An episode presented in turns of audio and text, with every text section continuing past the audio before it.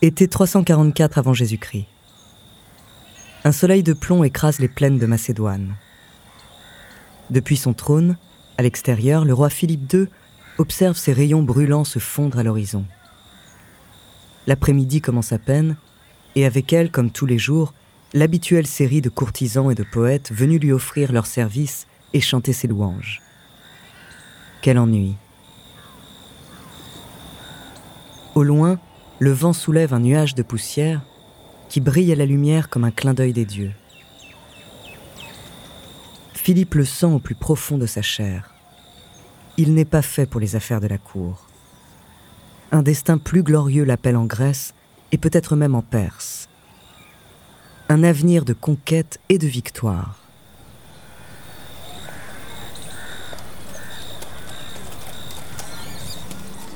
Mais le trot d'un cheval le sort soudain de sa rêverie. Un marchand s'avance vers lui en tenant par la bride un superbe étalon à la robe foncée. La bête est majestueuse, ses cuisses et sa croupe musculeuses. Sa crinière farouche s'agite fièrement au gré du vent. Et dans ses grands yeux noirs brille une lueur sauvage.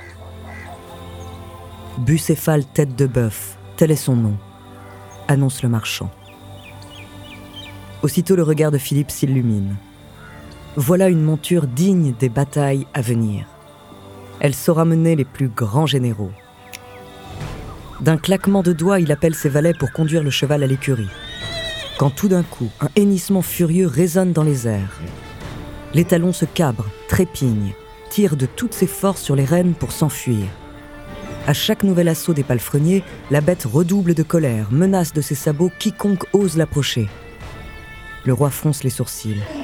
Après quelques minutes de lutte, le constat est sans appel, ce cheval ne peut pas être dompté. Philippe s'apprête alors à renvoyer le marchand, mais son jeune fils l'arrête. Père, laissez-moi faire. Avec une assurance insolente pour son âge, le garçon de 12 ans s'avance lentement vers Bucéphale. Depuis tout à l'heure, il observe ses mouvements brusques, scrute chacune de ses réactions personne ne semble voir l'évidence. Ce cheval n'est pas indomptable. Il a simplement peur. Peur de quoi? rétorque son père. Sans répondre, le garçon s'approche tout près de la bouche de l'animal. Son souffle est profond mais saccadé. Son pelage est saisi de légers tremblements. Il plonge son regard dans le sien, prend les rênes et le tourne face au soleil l'étalon se calme instantanément. Un sourire au coin des lèvres, le garçon lui caresse le flanc, le rassure en lui parlant à l'oreille. Et d'un geste aussi rapide qu'habile, agrippe sa crinière et monte sur son dos. Bucéphale se laisse faire. Il a trouvé son maître. Médusé, le roi observe la scène et l'intelligence de son fils le frappe soudain comme un éclair. Dos au soleil, le cheval avait peur de son ombre il suffisait de le tourner pour que la vue de cette silhouette sombre cesse de l'effaroucher. Sa voix résonne alors dans toute la cour. Mon garçon, la Macédoine est trop petite, cherche un royaume qui soit digne de toi. Une parole visionnaire, lancée presque au hasard, car à cet instant précis, Philippe II n'imagine pas une seconde que la renommée de son fils Alexandre éclipsera bientôt la sienne pour les siècles à venir.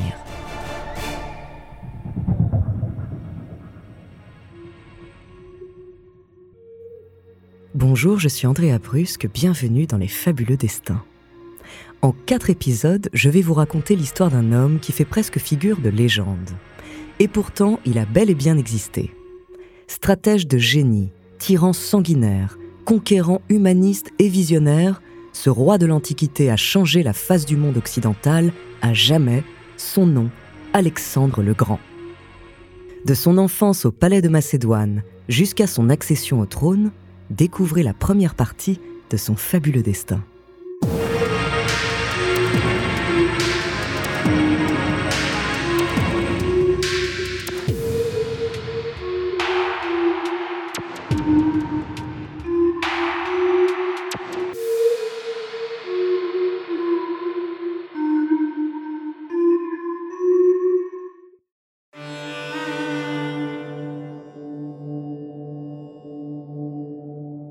Pour comprendre dans quel contexte naît le jeune Alexandre, fils de Philippe de Macédoine, il faut remonter un peu plus de 100 ans en arrière, vers 480 avant Jésus-Christ.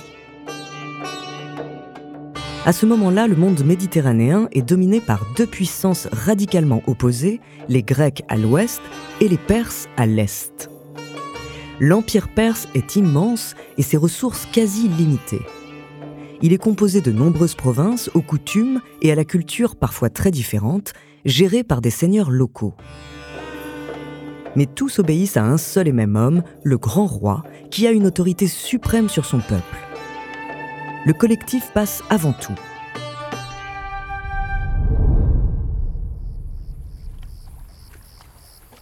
Pour les Grecs, c'est une aberration. En Grèce, chaque cité a sa propre autonomie, hiérarchie et système de gouvernement. C'est simple, le concept même de nation grecque n'existe pas vraiment. Parfois, ces cités forment une alliance pour repousser d'importantes menaces, souvent perses d'ailleurs, mais la plupart du temps, elles se font la guerre entre elles. On est thébain, on est spartiate, on est athénien, avant d'être grec. Car dans ces cités antiques, la démocratie est en train de naître. Et avec elle, la notion d'individu au cœur de la société.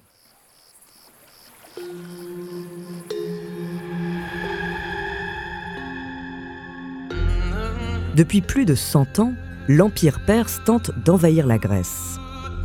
Mais les cités helléniques ont su faire front commun et défendre leur territoire au cours de glorieuses batailles.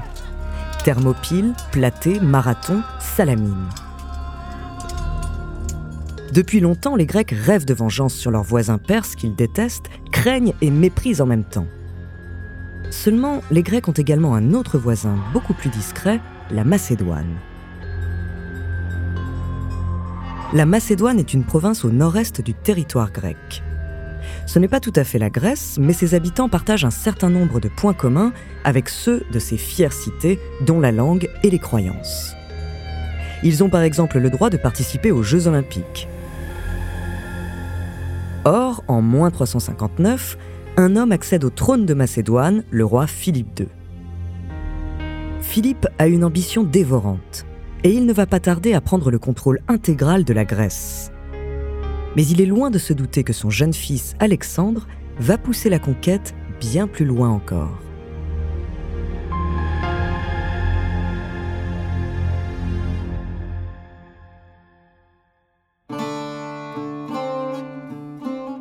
En l'espace de 20 ans, grâce à sa finesse politique et sa puissance militaire, Philippe II soumet une à une les cités grecques à son autorité. Vers moins 340, la Grèce est désormais sous contrôle macédonien. Mais avant de tourner son regard vers la Perse, à l'est, il se soucie de faire perdurer son héritage. Pour cela, Alexandre, son fils et successeur, doit recevoir la meilleure éducation possible. Dès sa plus tendre enfance, Alexandre est bercé par l'Iliade et l'Odyssée d'Homère. Il dévore Hérodote, Échille, Sophocle et Euripide. Les classiques de la littérature grecque de l'époque n'ont aucun secret pour lui. À 10 ans, il apprend à jouer de la lyre et quelques rudiments de médecine. Son père engage même le célèbre philosophe Aristote pour lui servir de précepteur. En parallèle, il suit une rigoureuse formation militaire. Maniement de l'épée, de la lance, du bouclier, exercice d'équitation. Le garçon n'est pas encore adulte et pourtant il a déjà tous les réflexes d'un excellent soldat. Sans parler de ses connaissances stratégiques très poussées. Il étudie toutes les batailles du passé, analyse les erreurs des vaincus et les tactiques des vainqueurs.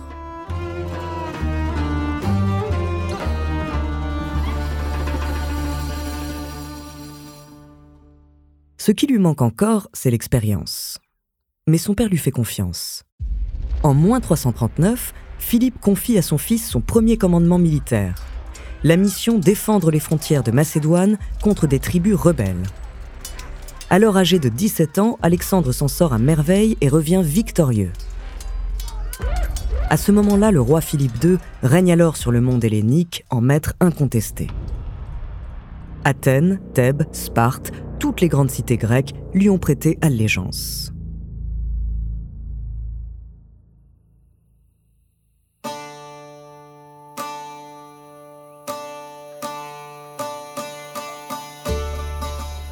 Un soir de l'été moins 336, pour célébrer le mariage de l'une de ses filles et sa future expédition en Perse, il organise une fête somptueuse dans un amphithéâtre en Macédoine. Autour de la scène, des rangs de pierres s'élèvent en cercle concentrique. La nuit vient de tomber et des torches disposées un peu partout projettent sur les visages des ombres aux contours indécis. Des parfums d'encens et de fleurs flottent dans l'air, tandis que les convives s'installent dans les gradins. Aux murmures et aux rires répondent quelques notes de lyre. Et le vin coule à flot. Peu à peu, l'assistance se laisse joyeusement tomber dans l'ivresse. Alexandre est là, bien sûr. Il a 20 ans maintenant. D'élégantes boucles blondes lui tombent sur le front. Il a les traits fins, les yeux bleus et les joues rougies par l'allégresse de la soirée.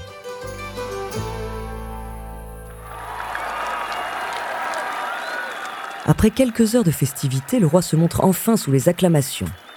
Entièrement vêtu de blanc, il s'avance sur la scène, les bras levés en signe de paix. Courtisans, généraux, dignitaires étrangers, tous sont suspendus aux lèvres du monarque. Mais alors que Philippe s'apprête à parler, l'un de ses gardes dégaine soudain un couteau et le poignarde sauvagement. Dans la pénombre, à cet instant précis, personne ne comprend ce qu'il vient de se passer. Personne ne voit la tache de sang s'élargir dans le dos de Philippe, ni l'éclat de ses yeux s'éteindre peu à peu. Il agonise en silence et tombe à la renverse, mort.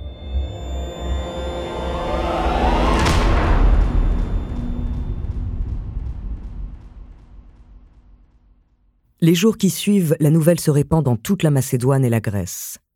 Alexandre succède à Philippe sur le trône, mais tout le monde se pose la même question. Ce jeune homme d'à peine 20 ans est-il vraiment digne du pouvoir? Aussitôt, toutes les cités grecques que Philippe avait su mettre à genoux se rebellent. Elles pensent pouvoir profiter de la jeunesse du nouveau roi pour retrouver leur indépendance. Mais c'était sans compter sur le caractère d'Alexandre. En moins d'un an, à la tête de l'armée macédonienne. Il mate toutes les révoltes d'une main de fer et va même jusqu'à raser entièrement la ville de Thèbes en guise de représailles. Voilà ce qui arrive quand on ose défier Alexandre. Désormais le message est clair, il faut suivre ou mourir.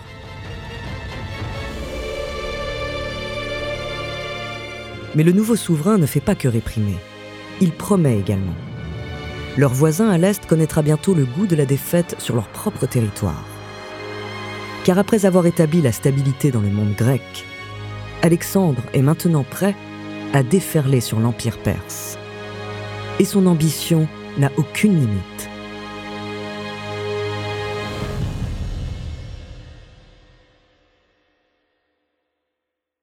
Avant de continuer cet épisode, nous voulions vous remercier pour votre écoute. Si vous voulez continuer de nous soutenir, abonnez-vous à la chaîne Bababam Plus sur Apple Podcast. Cela vous permettra une écoute en avant-première et sans interruption. Ou bien écoutez ce message de notre partenaire sans qui ce podcast ne pourrait exister. On se retrouve tout de suite après.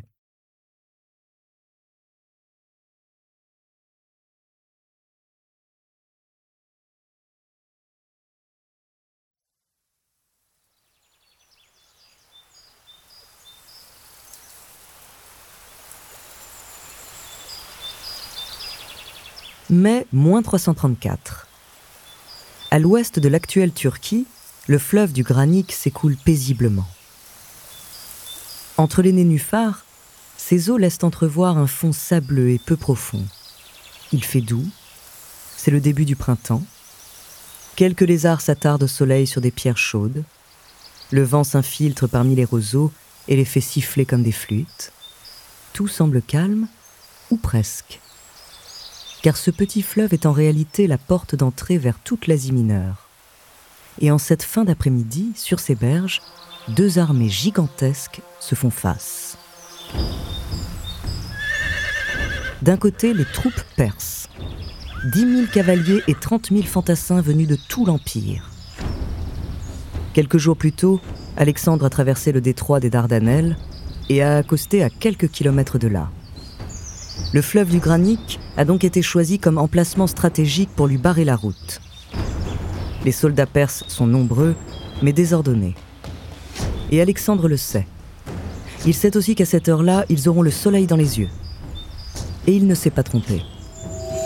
Aveuglés par la lumière qui se reflète à la surface de l'eau, les Perses ont du mal à distinguer les bataillons adverses. Ils ne réalisent pas que cette masse d'hommes qui se forme sur l'autre rive est en réalité la force militaire la mieux organisée du monde antique. C'est l'armée grecque et macédonienne d'Alexandre. Au centre, les fantassins, commandés par le général Parménion. Les phalangites en forment la première ligne. Armés de longues lances et de boucliers, ces guerriers surentraînés avancent de façon compacte comme une muraille hérissée de piques. De face, rien ne peut les arrêter. Mais la phalange a un point faible, les flancs. C'est pourquoi Alexandre les fait escorter de part et d'autre par des unités plus légères et mobiles. D'un côté des archers et des hommes munis d'épées, de frondes et de javelots. De l'autre, sa propre cavalerie, les compagnons. Des soldats d'élite ayant déjà prouvé leur valeur et leur courage sur le champ de bataille. En tout, près de 40 000 hommes, venus de la Grèce entière et prêts à tout pour terrasser quiconque se dresse devant eux. Alexandre se sait en légère infériorité numérique, mais il a confiance dans sa stratégie. Juché sur son fidèle cheval bucéphale, il dégaine soudain son épée, galope le long de la première ligne de son armée et plonge son regard dans celui de chacun de ses hommes. Soldats, combattez vaillamment, et la Perse est à nous. Il pousse alors un cri de guerre qui résonne dans les airs et charge l'ennemi sur la droite. Aussitôt, sa cavalerie d'élite s'élance avec lui à travers le fleuve. La riposte perse est immédiate. Une pluie de flèches et de javelots s'écrase sur les boucliers grecs. Mais la percée d'Alexandre est plus rapide. En quelques secondes à peine, des milliers de chevaux émergent des eaux face aux Perses et les frappent de plein fouet avec une violence inouïe. L'ennemi recule, certains soldats sont broyés sous la pression, d'autres tombent à la renverse et se font piétiner. Au milieu d'un chaos de poussière, de métal et de sang, Alexandre fait tournoyer son glaive dans les airs et fracasse le crâne de nombreux guerriers adverses. Mais il ne voit pas l'épée d'un général perse qui file par derrière en direction de sa nuque. Heureusement, Cleitos, l'un de ses plus fidèles officiers et amis, lui sauve la vie au dernier moment en tranchant le bras du soldat ennemi. Après quelques minutes de lutte acharnée, Alexandre constate qu'il a réussi à attirer la majorité de l'armée perse sur le côté. Exactement ce qu'il avait prévu. Il ordonne à ses bataillons de phalangites placés au centre d'entrer en action. De face, rien ne peut arrêter la phalange. Le reste des troupes grecques traverse alors le fleuve et fait un massacre.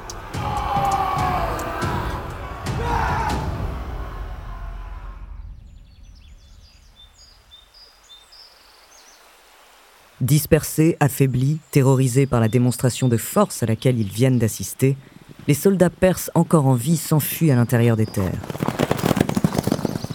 La victoire d'Alexandre est totale, et sa conquête de l'Empire perse ne fait que commencer.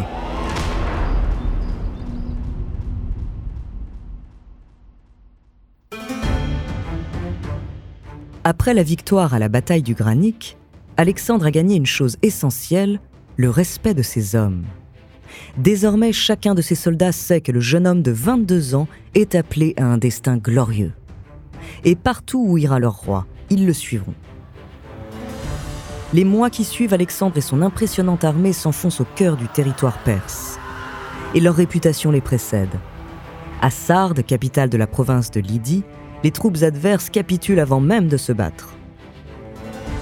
Après un siège expéditif, les cités de Milet et d'Alicarnasse, sur la côte ouest de la Perse, finissent aussi par tomber entre leurs mains.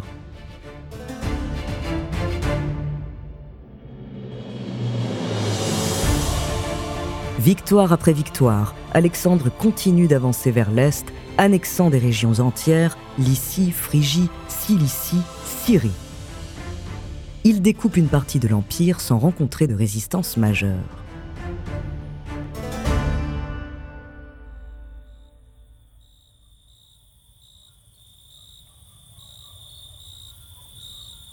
Mais pendant ce temps, les Perses rassemblent leurs forces.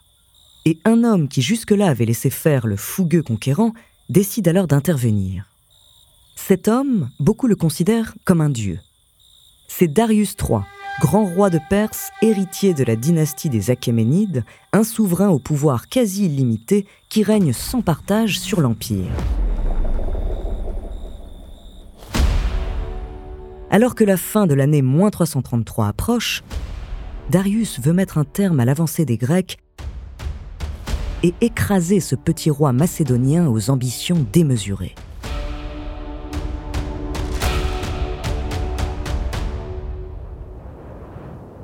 À la tête d'une immense armée, il fait barrage aux Grecs au milieu d'une plaine près de la ville d'Issos.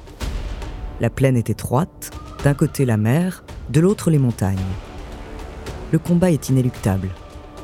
Darius a rassemblé ses meilleures troupes, les immortels, soldats d'élite réputés invincibles, mais aussi des bataillons de fantassins, une cavalerie lourdement armée et des milliers de mercenaires. Depuis son char royal, à l'arrière, le souverain regarde les rangs adverses se former et un sourire se dessine sur son visage. Ses forces comptent près de 100 000 hommes, plus du double de celles d'Alexandre. De quoi graver au fer rouge dans l'esprit de l'ennemi ce que défier la Perse veut dire. Mais à ce moment précis, Darius ne réalise pas qu'il commet une erreur stratégique de taille, la même que celle qui a permis aux 300 soldats spartiates, 150 ans plus tôt, de tenir face aux armées de son aïeul, Xerxès. Plus le terrain est étroit, et moins le nombre compte.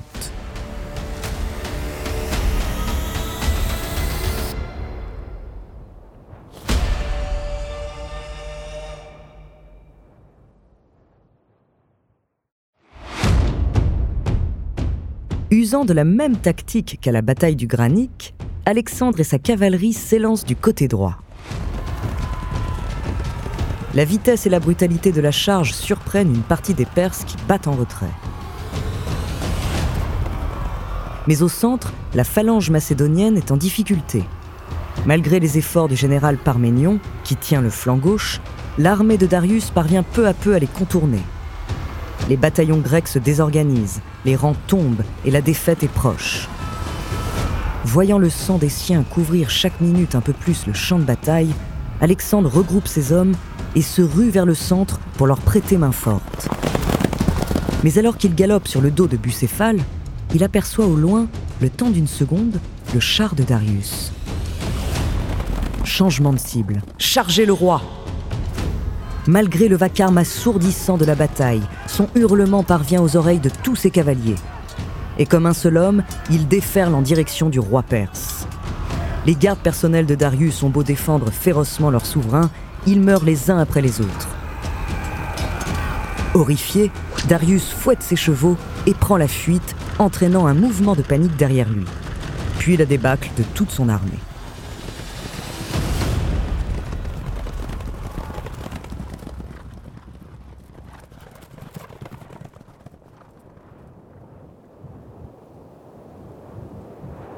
Quelques minutes plus tard, la victoire est acquise. Alexandre a encore gagné.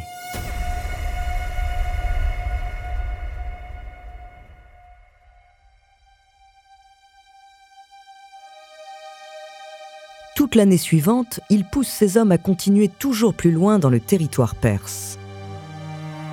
Il longe les côtes syriennes et s'empare des villes portuaires clés afin de s'assurer un contrôle total sur la Méditerranée.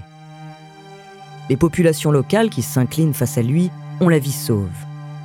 Celles qui résistent sont massacrées ou réduites en esclavage. À l'été 332 avant Jésus-Christ, il est désormais maître de la Phénicie, région correspondant au Liban actuel, et il continue de marcher vers le sud. La crainte qu'il inspire sur son passage n'a pas de précédent dans l'histoire de l'Empire. En voyant l'armée grecque traverser ses frontières, le seigneur perse qui règne sur l'Égypte lui livre tout son royaume sans combattre. Alexandre est même proclamé pharaon et reconnu comme le fils d'Amon, dieu des dieux dans la mythologie égyptienne. À l'embouchure du Nil, le jeune conquérant fonde une ville qui porte toujours son nom aujourd'hui, Alexandrie.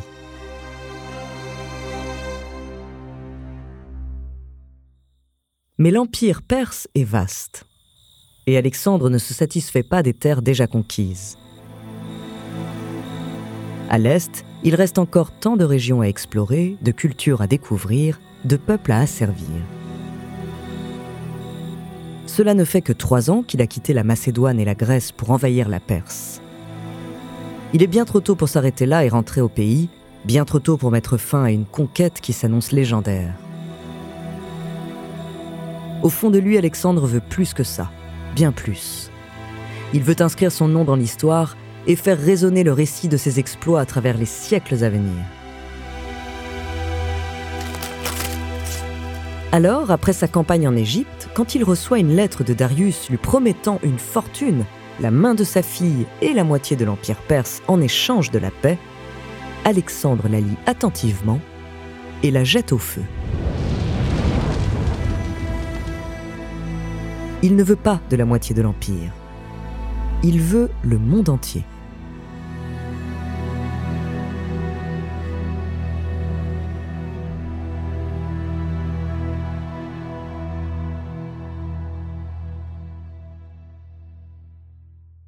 Avant de continuer cet épisode, nous voulions vous remercier pour votre écoute.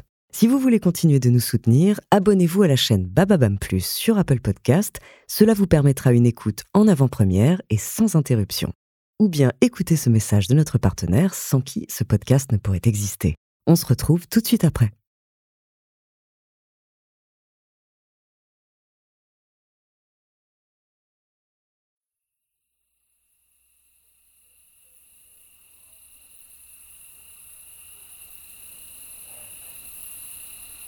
30 septembre, moins 331.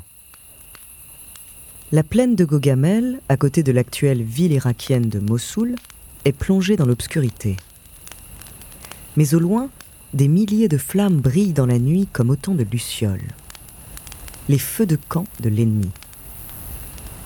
Charriés par le vent, l'odeur de la braise fumante et des herbes sauvages se répand dans les airs jusqu'au bivouac des Grecs. Parmi les fiers guerriers d'Alexandre, personne n'arrive à trouver le sommeil. La peur s'insinue dans l'esprit de chacun. Car à cette heure tardive, des grondements sourds résonnent de l'autre côté de la plaine. Les Perses se tiennent en ordre de bataille. Et vu les bruits qui émanent de leur campement, ils sont venus nombreux, très nombreux, et avec du renfort.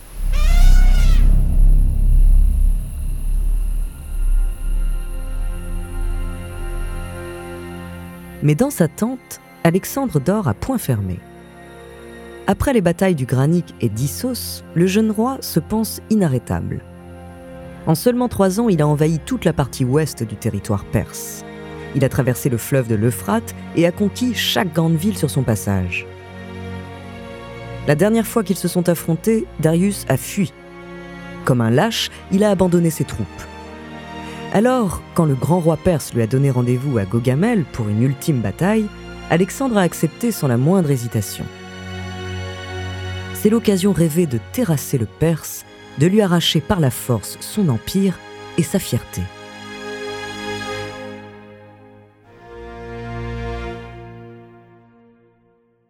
Sauf que cette fois, Darius n'a pas fait les choses à moitié. Contre les 40 000 soldats d'Alexandre, il a littéralement rassemblé l'une des armées les plus colossales de l'histoire de l'Antiquité. 300 000 hommes venus de tout l'Empire. Des Perses, bien sûr, mais aussi des Scythes, des Arméniens, des Cappadociens et même des Indiens. En nombre, ces unités de cavalerie, d'archers et d'infanterie dépassent largement celles des Grecs. Il a des chars par centaines, armé de lames sur les côtés pour trancher les jambes des chevaux adverses. Et puis, un bataillon de 15 éléphants équipés pour la guerre. Le roi perse a aussi appris de sa défaite deux ans plus tôt à Issos. Cette fois, il a choisi une vaste plaine comme champ de bataille, un terrain propice pour faire parler sa supériorité numérique. Il a fait retirer les cailloux pour faciliter les manœuvres de ses chars et planter des pics de fer dans le sol côté grec pour désorganiser les phalanges.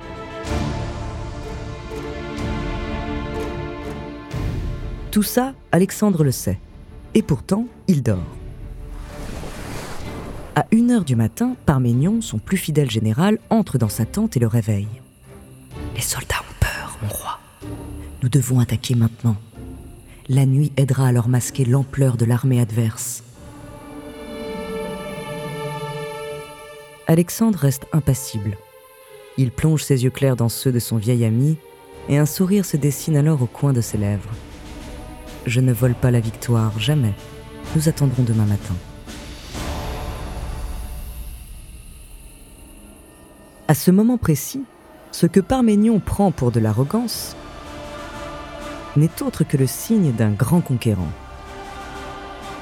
Un homme qui fait croire qu'il est béni des dieux alors qu'en réalité, dans le secret de son brillant esprit, il élabore un plan.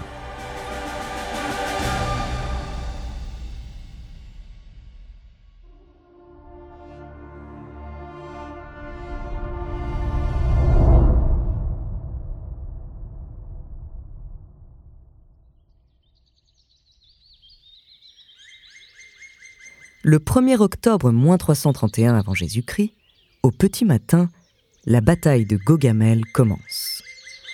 Persuadé que l'ennemi attaquerait la veille au soir, le roi perse a interdit à ses hommes de dormir. Le lendemain, quand les Grecs lancent l'assaut, les troupes de Darius sont déjà épuisées. Un bien maigre avantage pour l'armée d'Alexandre comparé à la supériorité numérique des Perses. S'ils veulent espérer l'emporter, chaque soldat doit tuer six adversaires. C'est du suicide. Mais ils ont confiance en leur roi. Le jeune homme de 25 ans leur a déjà prouvé de nombreuses fois son intelligence stratégique. Il a forcément une idée derrière la tête.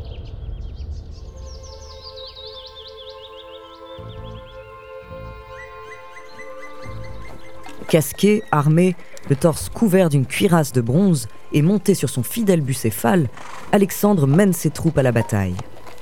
Ses soldats forment une ligne continue de bataillons rangés. Face à eux, comme un monstre gigantesque, l'armée perse s'étend sur toute la largeur de la plaine. Depuis son poste de commandement, à l'arrière, Darius ordonne alors à ses chars de donner l'assaut. La terre se met à trembler sous les sabots de centaines de chevaux lancés au triple galop contre les forces grecques. L'air se remplit d'un immense nuage de poussière. Tout à coup, Alexandre hurle une consigne inédite à ses hommes. Espacer les formations Les soldats s'exécutent aussitôt. En quelques secondes, la ligne grecque, jusque-là compacte, s'écarte et se dessert. Les chars de l'armée perse n'ont pas le temps de réagir. Ils s'engouffrent dans les trouées comme dans des souricières et sont transpercés de part et d'autre par des coups de lance. Pendant ce temps, Alexandre continue d'étendre le front et comme à son habitude, il couvre le côté droit. Mais cette fois, c'est une feinte. Alors que Darius lance le gros de son armée à sa poursuite et s'étale dans la largeur, Alexandre fait soudain volte-face. Avec ses cavaliers, il se rue alors vers le centre de l'armée adverse, affaibli par la manœuvre. Ses unités de phalanges se joignent à la charge, écrasant tout sur leur passage. En voyant devant eux leurs camarades s'empaler par milliers sur les longues lances des Grecs, les soldats perses cèdent à la panique. Les unités en charge de la défense de Darius se dispersent comme des mouches le grand roi se retrouve seul au milieu du chaos, face à un mur d'ennemis qui déferle sur lui comme une avalanche. Et à nouveau, il prend la fuite sur son char royal.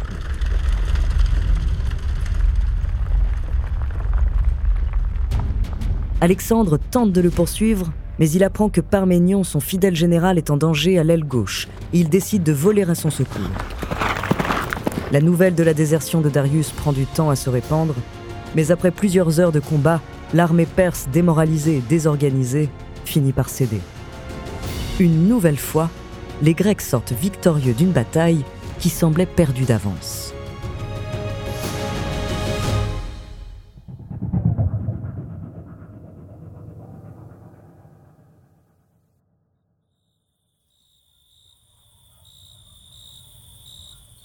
Gogamel est l'un des affrontements les plus importants de l'Antiquité. En triomphant, Alexandre ne remporte pas simplement une bataille, il gagne le contrôle de l'Orient. Dans les jours qui suivent, il arrive à Babylone, capitale de l'Empire perse. La ville lui ouvre ses portes, destitue officiellement Darius et le désigne comme nouveau grand roi. Craignant qu'il ne lève une nouvelle armée, il poursuit tout de même Darius à l'est pendant des mois. Mais le dernier descendant des Achéménides finit par être assassiné et sa dépouille livrée à Alexandre.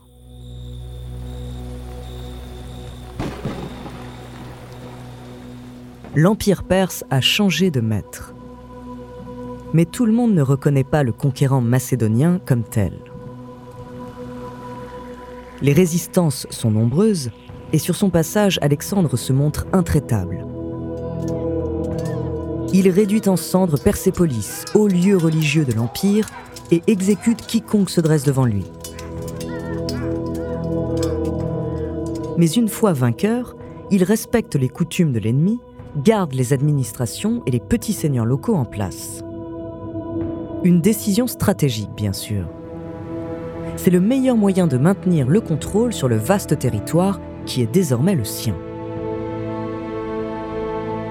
Seulement, ce que les soldats grecs ont du mal à comprendre, c'est les manières que leur souverain commence petit à petit à avoir. Certains disent qu'ils l'ont vu un soir habillé à la mode asiatique. D'autres affirment l'avoir entendu vanter les mérites de certaines cultures locales. Qu'Alexandre agrandisse son armée en enrôlant des soldats perses dans ses rangs, c'est une décision qui semble rationnelle, même si difficile à accepter. Mais les intégrer jusque dans sa garde rapprochée, parmi ses plus vieux amis, ceux qui lui sont fidèles depuis le début et qui donneraient cent fois leur vie pour le protéger, c'est inadmissible.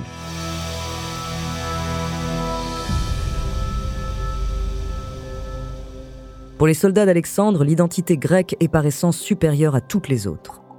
Cette supériorité est le fondement de leur succès. Or, tout porte à croire que leur roi se plaît finalement en Perse. Pour certains, Alexandre joue un jeu dangereux et ambigu. D'autres le soupçonnent même d'avoir perdu la tête. Cela fait maintenant plus de quatre ans que les Grecs et les Macédoniens suivent Alexandre. Et beaucoup ont le mal du pays. Leurs femmes et leurs enfants leur manquent, ils veulent rentrer à la maison. Mais le jeune roi a soif de nouvelles conquêtes, toujours plus de terres à découvrir, à annexer. Il s'entête à vouloir repousser les limites du monde connu à l'est et à traverser des provinces dont même les géographes les plus érudits ignorent l'existence. Il veut conquérir l'intégralité de l'Empire perse jusqu'à cette région reculée que l'on appelle l'Inde. Mais cette insatiable curiosité ne va pas tarder à provoquer la colère de ces hommes. Et pour y faire face, le souverain des Grecs et des Macédoniens, pharaon d'Égypte, grand roi des Perses que beaucoup considèrent comme l'égal des dieux, va bientôt montrer un nouveau visage, celui d'un tyran.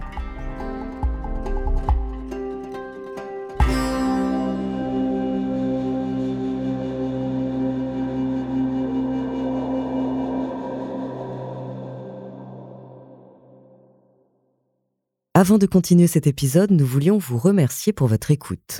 Si vous voulez continuer de nous soutenir, abonnez-vous à la chaîne Bababam Plus sur Apple Podcast. Cela vous permettra une écoute en avant-première et sans interruption. Ou bien écoutez ce message de notre partenaire sans qui ce podcast ne pourrait exister. On se retrouve tout de suite après.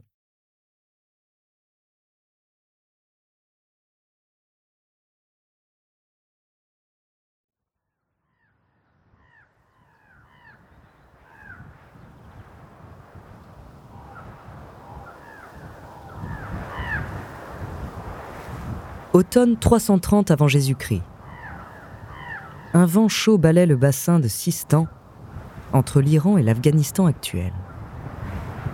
Le soleil décline dans le ciel, et tout autour des soldats grecs, la nature prend la couleur de l'or. Bordé par des montagnes aux roches rouges et jaunes, le lac Amoun se couvre de hérons. C'est l'heure où les grenouilles sortent des roseaux pour chanter l'heure où les senteurs moites et terreuses du limon remontent à la surface et se répandent dans l'air. L'heure de s'arrêter pour la nuit. Les hommes sont épuisés. Depuis l'aube, ils marchent dans la boue. Et les jambières, la cuirasse et le casque qu'ils portent en permanence n'aident pas à supporter la chaleur.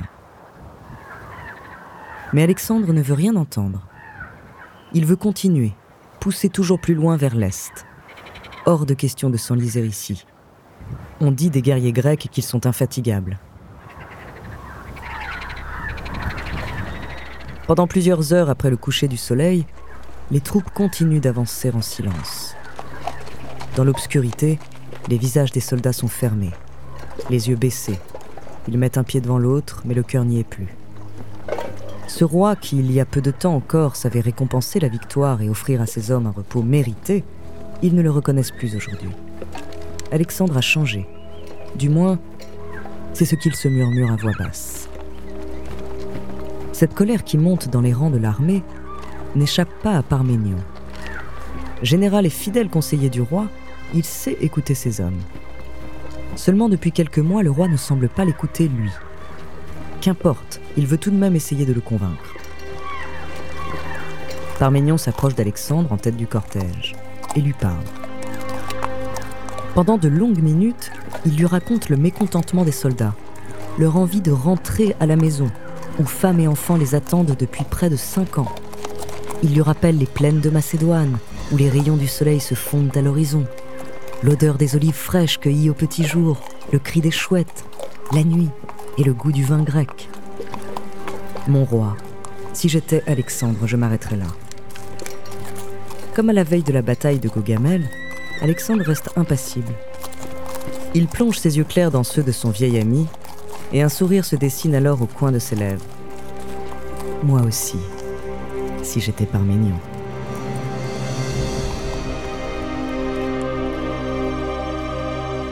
Ces mots glaçants n'empêchent pas le général d'être impressionné par son roi.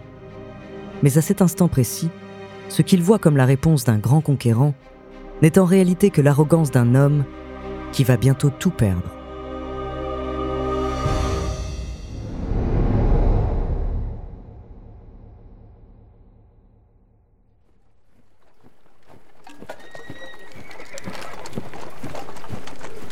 Semaine après semaine, Alexandre fait avancer ses troupes vers l'est. Toujours plus loin, vers l'est. Mais le mécontentement commence à monter dans ses rangs. Les soldats n'ont plus autant confiance en leur roi qu'avant. Certains se mettent même à le regarder de travers, comme s'il défiait son autorité. Ou pire, comme s'il préparait quelque chose. Depuis longtemps, la cour macédonienne est le théâtre de complots, de machinations politiques et de meurtres. Alexandre ne le sait que trop bien, il a vu six ans auparavant son père, Philippe, se faire poignarder dans le dos par l'un de ses gardes personnels. Alors il se méfie. Mais la méfiance laisse peu à peu la place à la paranoïa. Un jour, il apprend que certains de ses soldats seraient en train de conspirer contre lui. Ils auraient comme projet de l'assassiner. Et l'un de ses généraux aurait été mis au courant sans révéler le secret, un certain Philotas. Philotas commande avec Alexandre la cavalerie lourde des compagnons les 1500 cavaliers d'élite qui se sont largement illustrés au cours des batailles précédentes. C'est un homme très respecté dans l'armée que le roi voit désormais comme un opposant potentiel. Alexandre le fait alors immédiatement arrêter, torturer, puis lapider publiquement. Mais Philotas est aussi le fils de Parménion, le plus vieux et fidèle général d'Alexandre. Pour le jeune roi, c'est l'occasion rêvée de se débarrasser aussi de cette figure de la vieille école qui ne cesse de contester ses décisions et dont l'influence grandit chaque jour un peu plus dans ses rangs. Parménion est donc à son tour assassiné sur ordre d'Alexandre, une bien triste récompense pour une vie entière au service du trône macédonien.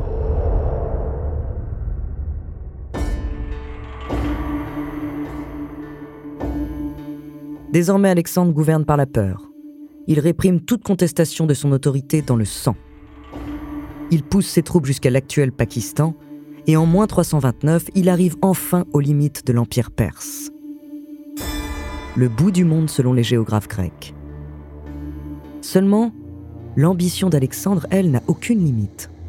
Il continue de marcher vers l'Est et rejoint bientôt la frontière nord de l'Inde, un nouveau territoire à conquérir. Mais cette fois, c'est la campagne de trop.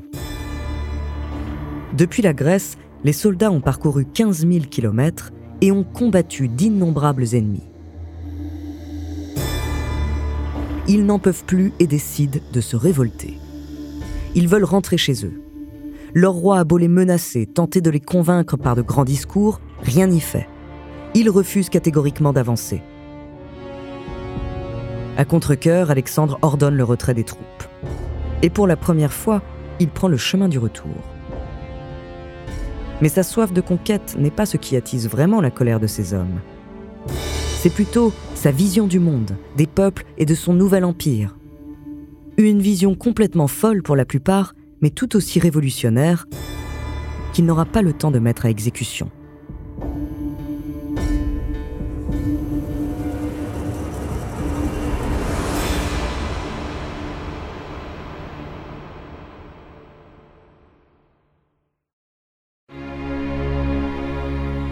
Ces dernières années passées en territoire perse ont beaucoup fait changer Alexandre.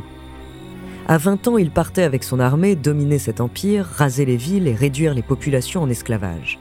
Il voulait mettre à genoux les Perses, se venger des siècles passés et annexer leurs terres. Mais aujourd'hui, à presque 30 ans, son œuvre lui apparaît très différemment. Après tout, le roi des rois, l'égal des dieux, se doit de bâtir après avoir détruit. Et depuis quelque temps, son rêve a pris une autre tournure. Désormais, Alexandre souhaite diriger un empire en paix, uni sous son autorité. Loin d'imposer le modèle grec et macédonien aux vaincus, il veut unir les deux peuples, les faire fusionner et pour ainsi dire créer un monde universel. Il fait notamment se marier dix mille de ses hommes à des femmes perses et en épouse de lui-même. Ce qui a commencé dix ans plus tôt comme une expédition brutale et sanguinaire est en train de devenir une campagne d'assimilation. Personne avant lui n'avait envisagé la conquête de cette manière. Mais la plupart de ces soldats pensent que leur roi est devenu fou. Ces agissements sont vus comme autant d'insultes à la fierté grecque.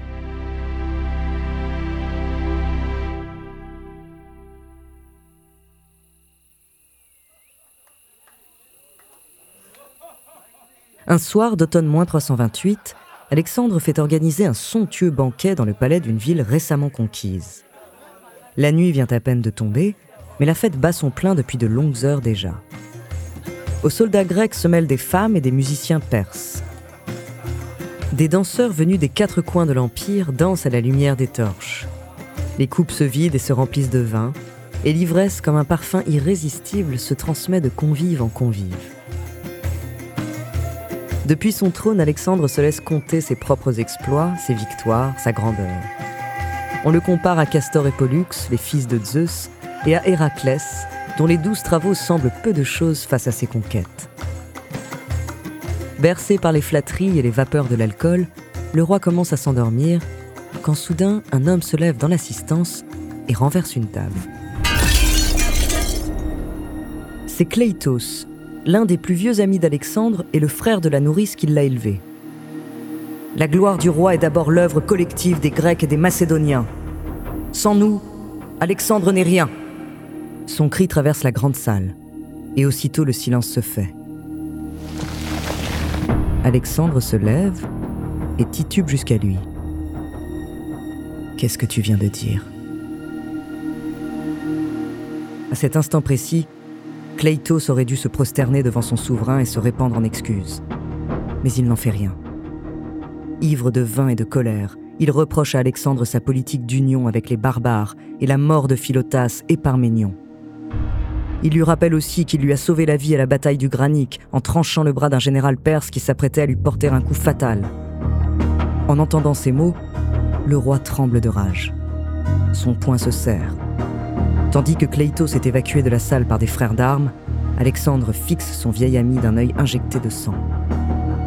Et en le voyant revenir sur ses pas pour poursuivre la dispute, il s'empare d'une javeline et la lance de toutes ses forces dans sa direction. Moins d'une seconde plus tard, la lame transperce la poitrine de Cleitos qui s'effondre sur le sol.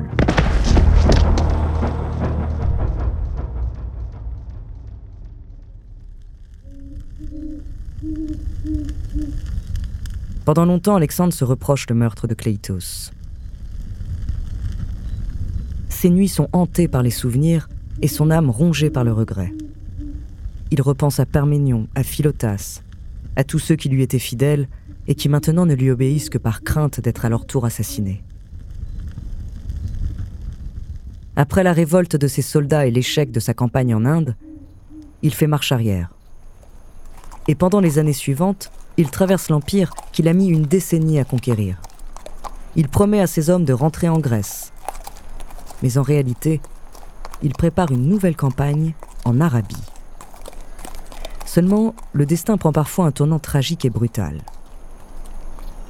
À la fin du printemps moins 323, Alexandre est pris d'une fièvre extrêmement vive, sûrement une crise aiguë de paludisme. Et dans la nuit du 10 au 11 juin, le roi conquérant s'éteint soudainement à l'âge de 32 ans.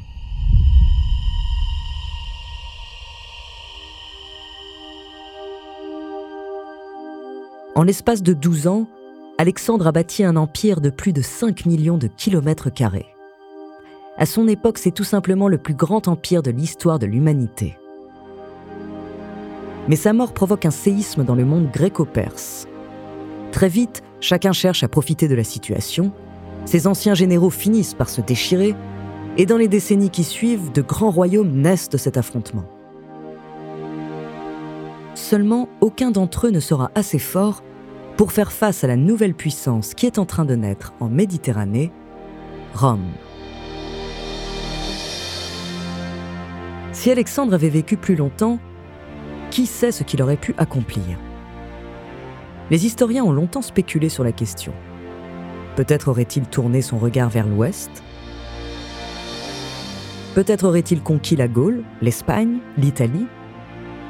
Les cultures grecques et perses se seraient alors mélangées à celles des Celtes et des Latins, et notre monde actuel aurait été bien différent de ce qu'il est aujourd'hui. Alors, qui était Alexandre? Cet homme né il y a plus de 2000 ans et qui pourtant a peut-être influencé notre continent plus que quiconque après lui un stratège de génie, un tyran sanguinaire, un conquérant humaniste et visionnaire, peut-être tout cela à la fois. Mais l'histoire n'a retenu de lui qu'un seul nom, un nom qui, comme il l'espérait, résonne encore à travers les siècles et les légendes, Alexandre le Grand.